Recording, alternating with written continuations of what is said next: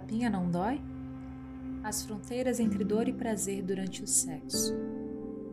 Texto escrito por Bárbara Piazza, autora da coluna Vertiginosa Carne, do Jornal 48. Sentir o frescor de um beijo, de um abraço, de um carinho melecado. Ai, quem é que não gosta?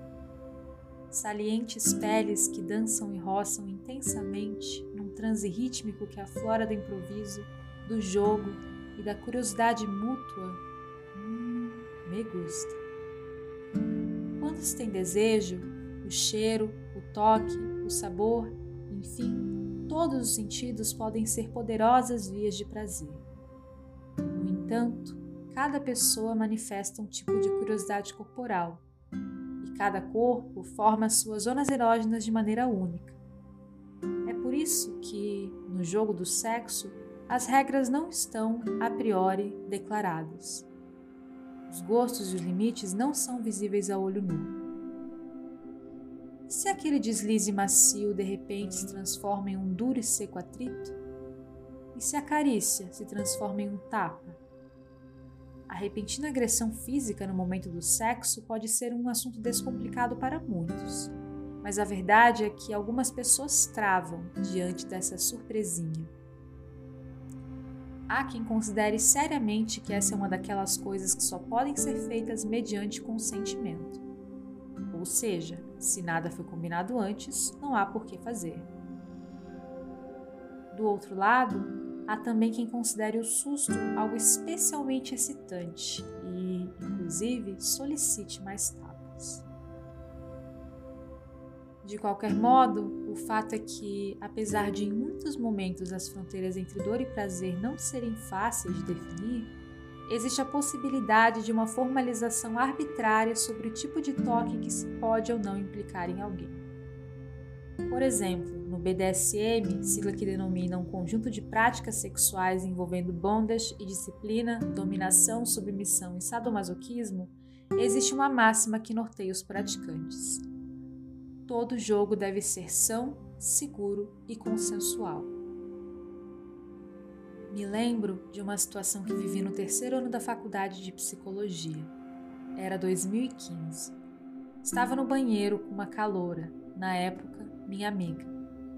Ela me puxou para uma das cabines e abaixou as calças. Suas nádegas estavam cheias de hematomas.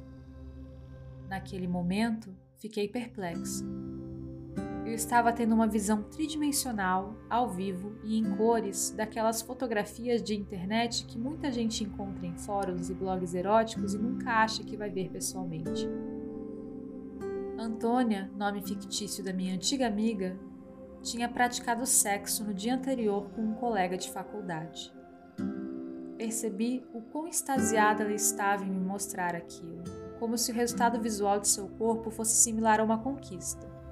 E certamente o era, pois é assim que operam alguns fetiches.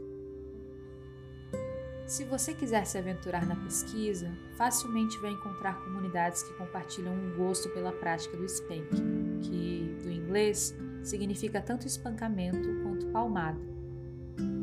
Porém, quando se trata de sexo, as pessoas nem sempre declaram seus gostos abertamente, e muitas dessas comunidades funcionam de maneira silenciosa, anônima e dispersa. E isso certamente interfere em um encontro sexual. Quando uma das partes não esclarece sobre suas buscas e restrições, a outra parte fica, de certa forma, à mercê da surpresa se as duas, ou quem sabe até mais partes, não esclarecem, a situação fica ainda mais complexa e propensa a passar por algum tipo de constrangimento ou mal entendido.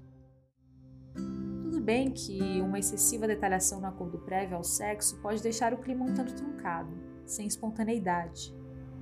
Parte da graça no sexo consiste também na sua imprevisibilidade. Entanto, uma pitada de diálogo é sempre uma boa pedida. E o diálogo vai além da palavra. Está também no gesto, no toque e no olhar. Declarar-se parte de uma comunidade, ou meramente declarar-se alguém que tenha certos gostos ou adote certas práticas durante o sexo, pode ser um desafio.